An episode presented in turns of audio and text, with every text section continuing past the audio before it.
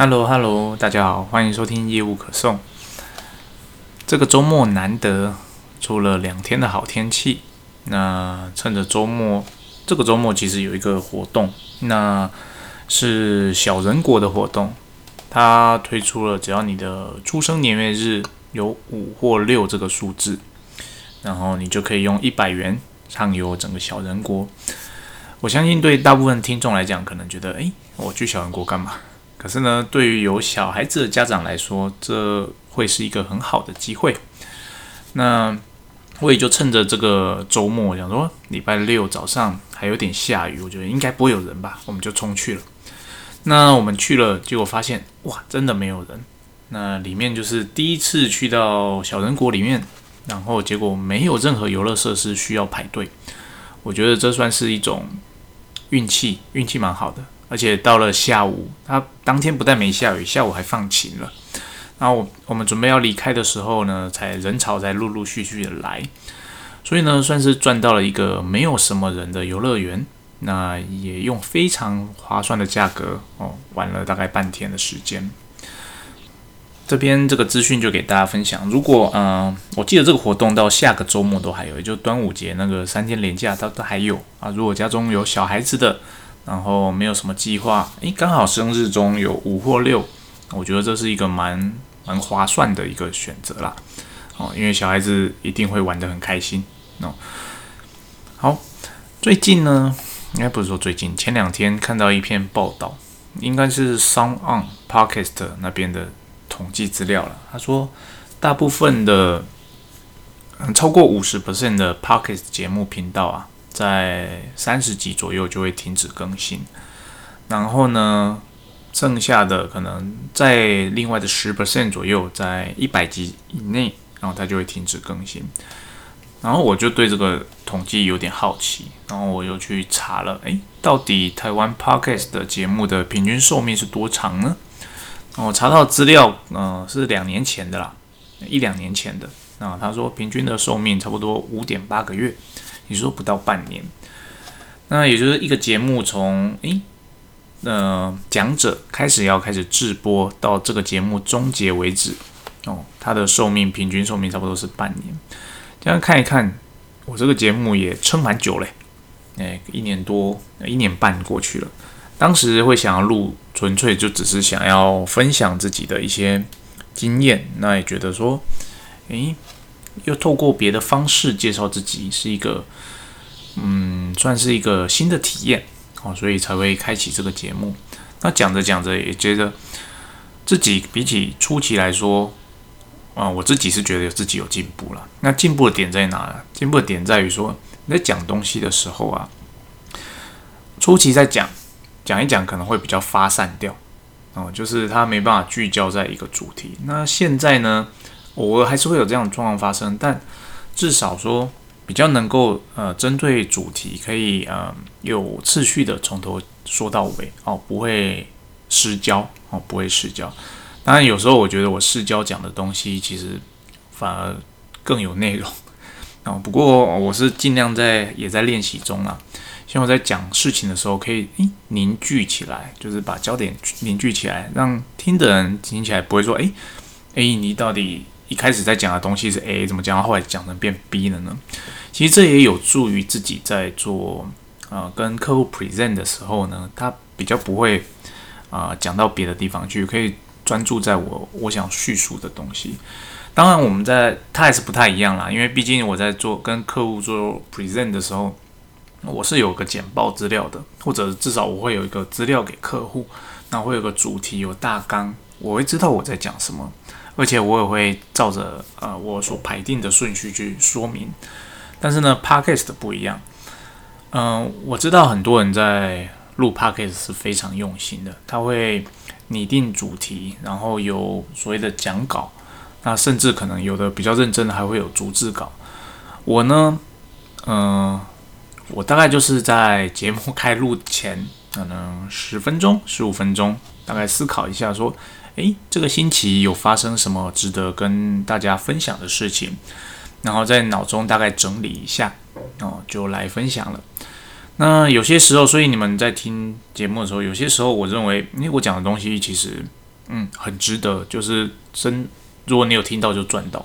那有些时候我也觉得，诶，我从头讲到尾，我不是不知道自己在讲什么东西，哦，所以呢，啊，这是抱歉啊，对听众比较抱歉的地方了。虽然说我的主题是尽量就是 focus 在所谓的 B to B 的外销这块的事业，但那因为工作内容的关系，所以有时候也会讲到其他的哦。那也是希望分享的东西，不论是做外销的哦，做内销的，做进口采购的，甚至是市场资讯的分享，都对大家是有所帮助的。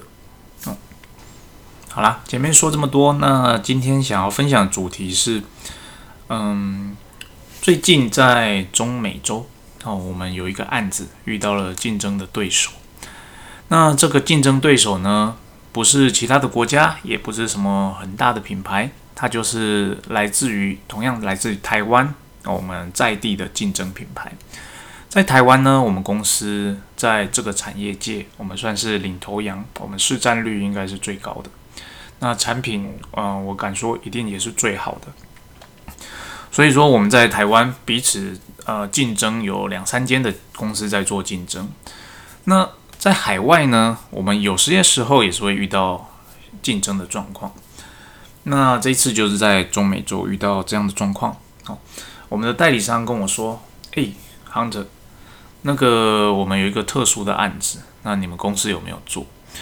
他询价我说：“嗯，这个案子蛮特殊的，我们有过经验，但经验不多。但哦，以我们公司的能力来讲，做它是没有什么问题的。”他说好，那你就做个报价，做个呃技术资料给我。那我们就提供了报价，提供技术资料，也提供了所谓的三 D 的模拟图给代理商去跟客户做简介。然后案子进行进行进行，那有一天代理商就打给我说：“哎，Hunter，那个我们有竞争对手，竞争对手呢也是来自台湾哦，是叫啊 BBB 品牌，你有听过吗？”我说我知道啊，这是我们的竞争对手在台湾。那这个品牌就是它有它的它的特色啊，我有我的特色。那你要说谁比较好的话，我当然是说我的东西比较好了。他说，嗯，现在客人那边呢，他就说，诶，我们家的品牌跟这个 B B B 品牌呢，都是来自于台湾，那都是来自于台湾的东西。他认为台湾东西的品牌水准。就是制作出来的产品的水准应该要差不多的，那为什么你们家的价格哦贵了人家二十个 percent 这么多呢？我说，对了，你是这样子去认知的，对。可是呢，我的产品哦，我之前也跟你说明过了，就是说我的产品好，就是好在某些特色的地方，那这些特色呢，绝对值得这二十 percent 的价差。代理商他跟我说，Hunter，没错，我都懂。我也了解，可是呢，你要知道这里是中美洲，那代理商呢，他只会知道说你东西都是从台湾来的哦，Made in Taiwan，就在他的脑袋中基本上就是同样的水平的东西。那同样水平的东西呢，他会觉得嗯，差二十 percent 他是不能理解的。那而且呢，对方你提供的 proposal 跟对方提供的 proposal 从技术上看不出来什么太大的差异。那我跟客人讲说，诶，在产品的品质上，那售后服务上，对方他也好像听不太懂，就是不能讲听不太懂啊，假如说对方也不是非常的 care，在这种情况下，你能不能够，因为我们不想 lose 掉这是个案子，你能不能够就是特别的给我降价，让我这个案子把它拿到手？嗯，因为它的询价呢是一种特殊的设备。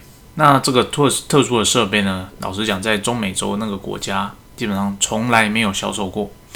那我们公司有经验，那很不幸的，我们的竞争对手也有经验。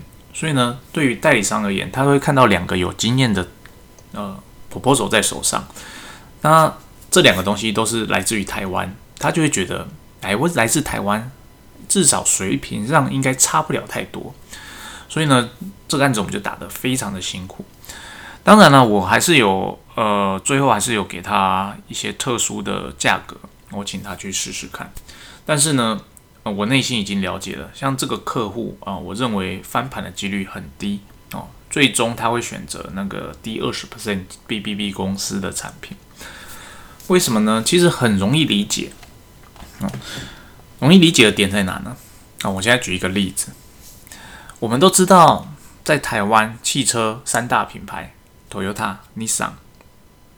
哦，诶，另外第三个选哪一间好了？Toyota、Nissan，我们选都来自日本好了啊，Suzuki 或者是 Mazda，这些来自日本公司的汽车呢？你觉得它的汽车的品质上会有很大的差异吗？哦，你仔细想这个问题，你会觉得来自于日本品牌的 Toyota、Nissan。呃，Suzuki、Mazda，它在汽车的品质上会有很大的差异嘛？当然，这些车在台湾的售价它是有一点差异的。那这个差异可能来自于很多的点，那通常是来自于所谓的售后服务哦，售后服务以及它的汽车过往的品牌的价值的累积哦哦。如果这个问题还不太能理解的话，那我再问听众一个问题。在台湾有三间做摩托车的公司：光阳、山叶、山阳。哦，我讲啊，山叶当然日本品牌，但是啊，它在台湾生产嘛。这三间公司呢，你说得出来它所生产的摩托车的差异性在哪吗？好，再来第三个问题：台湾有两间自行车的制造商啊，其实有三间啦。嗯，巨大、捷安特、美利达、工学社，它这三间所生产出来的哦，我们讲的是哈，嗯，公路车好了，有什么差异性？听到这三个问题，你就能理解。其实对外国人来讲，其实这个是很直觉的一件事情，就是我们其实也很难去。如果你不是真的有去研究，其实你根本不会知道说，哎，光阳、山阳、山叶它的摩摩托车到底有什么不一样？你会看的就是哦，几 CC 哦，那它的耗油量多少？然后，哎，这个品牌我家附近有没有维修据点？哦，有，好，那就选它，这外形我比较喜欢。你其实不会去 care 说，哎，它到底哪一间摩托车厂做出来的东西是真的比较好的？你不会去 study 这些的。但就是像脚踏车也一样，哎，你今天要买一台脚踏车，哦，我们不要讲公路车好了，我们可能就是一台普通的家用脚踏车，哦，你会选择捷安特的、美利达的、工学社的哪一个？你今天要买一个小孩子好了，你会选择哪一个牌子？你可能也不会去管它是哪一个牌子，哦，你可能觉得，哎，小孩子就是带着小孩去看哪一哪一台的造型你比较喜欢，你就买了。虽然说它在本质上可能真的有差异，它使用的轮胎不同，它使用它的脚踏车身的哦是铝合金的、钛合金的、铁的、不锈钢的，用怎么样的焊接技术去把它生产而成的？它用的变速器是哪一家厂牌做的？是速联的还是其他的？等等的这些小细节，可能每家都会不太一样的。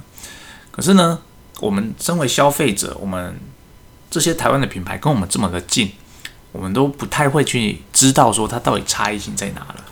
所以呢，我们换过头来想，今天一个中美洲的公司 end user 哦，终端公司，他当然不会知道说，诶，在这个产品里面，我们公司跟 B B B 公司它到底本质上有什么差异？他看得到就是，嗯，外形看起来都差不多，规格也看起来都差不多，你价格差了二十趴。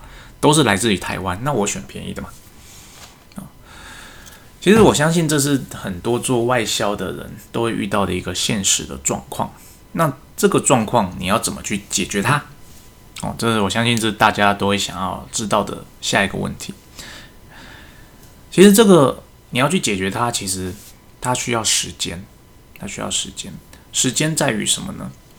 时间在于你品牌价值的建立。哦，你的知名度的建立怎么说呢？就像我刚刚举的第一个例子，汽车嘛，在台湾，Toyota 跟 Nissan 同等级的车，Toyota 比较贵，对吧？为什么？因为它的代理商在台湾营运的很好，哦，营运的很好，让台湾的消费者知道说，诶，我买 Toyota 的车那自然至少我的东西，嗯，算是稳定的。二来，我的车子虽然我买贵一点，但我确保它在未来的十年间不太会出问题，而且它维修保维修保养相对便宜。我要脱手的时候呢，它的价格也稍微高一点。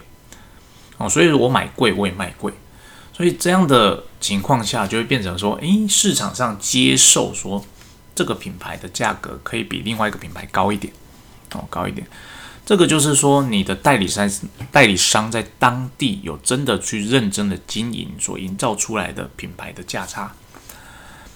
所以，对于一个呃，我们回到中美洲这个 NUS 而言哦，因为它是我当地代理商，它是新开发的一个国家，那它其实并没有去呃，还没有真的营运的很久。在这种情况下呢，当地的代理、当地的客人，他其实不管。他根本不知道你差异在哪。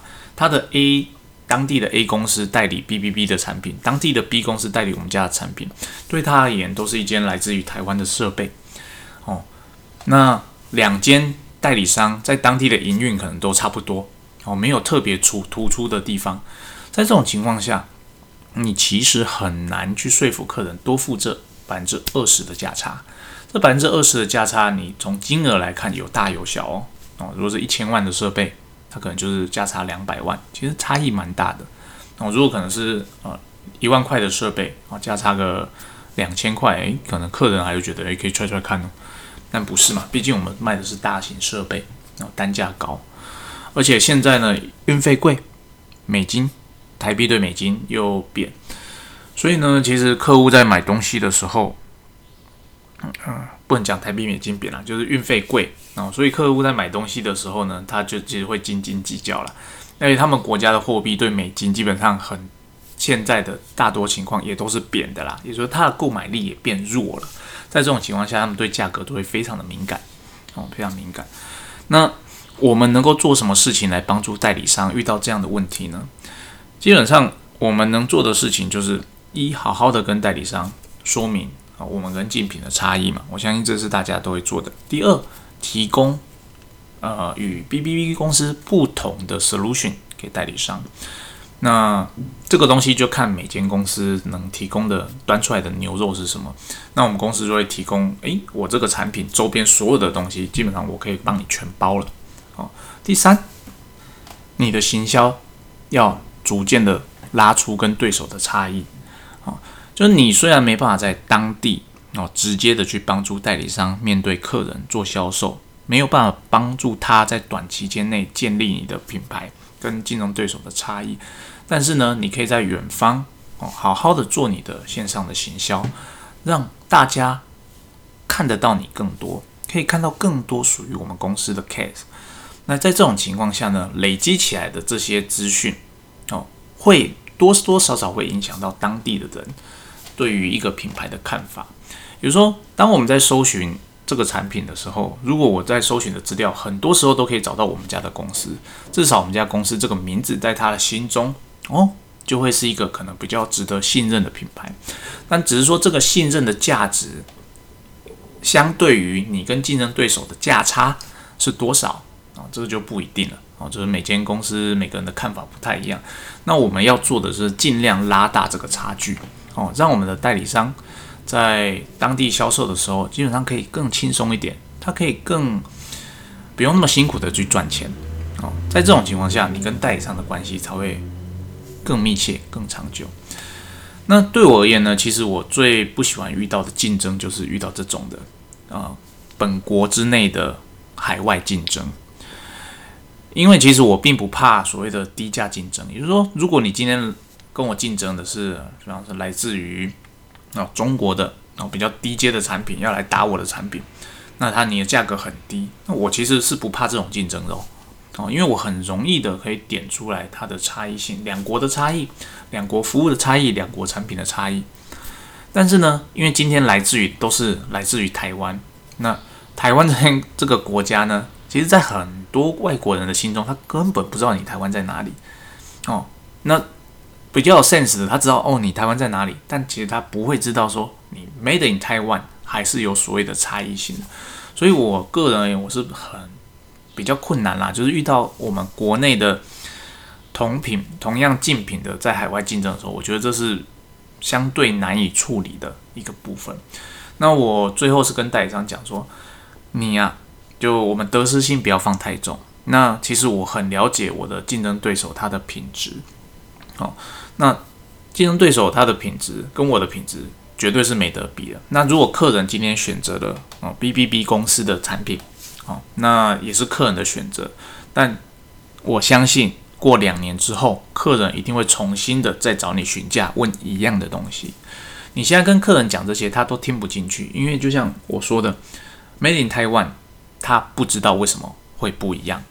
而且他不能理解这个二十 percent 的不一样来自于哪里，但是呢，只要他用过之后，他痛过之后，哦，他一定会回头来再再来问你一次，哦，这就是诶一样的东西，因为他真的会痛啊，所以呢，但是呢，我也能很能了解代理商的心情，因为对代理商而言，就是明明就是一个大案子，那我为什么一定要等到客人痛过之后，我才能够再回头去把这案子拿回来呢？而且呢，有一个隐忧就是，客人如果痛了，他就没钱了，甚至倒掉了，那这个不就没了吗？哦，所以其实这是很两难啦。哦，我们当然知道说自己的自家产品好在哪，但我们也不能影响客人的决定。我们能做的就是尽量在价格上、付款条件上、行销上，哦，在 reference 上给我们的代理商支持，甚至有机会的话，直接飞过去跟代理商一起。拜访这个客人，但以现阶段来说，还需要再等一下。哦，我们最近的消息是日本已经开放了，我很期待台湾哪一天也赶快可以开放哦，回国不用隔离，让所有的差旅可以正常。啊，那今天的分享就到这边，呃，希望大家听了之后对自己的生意上有所帮助。谢谢大家，拜拜。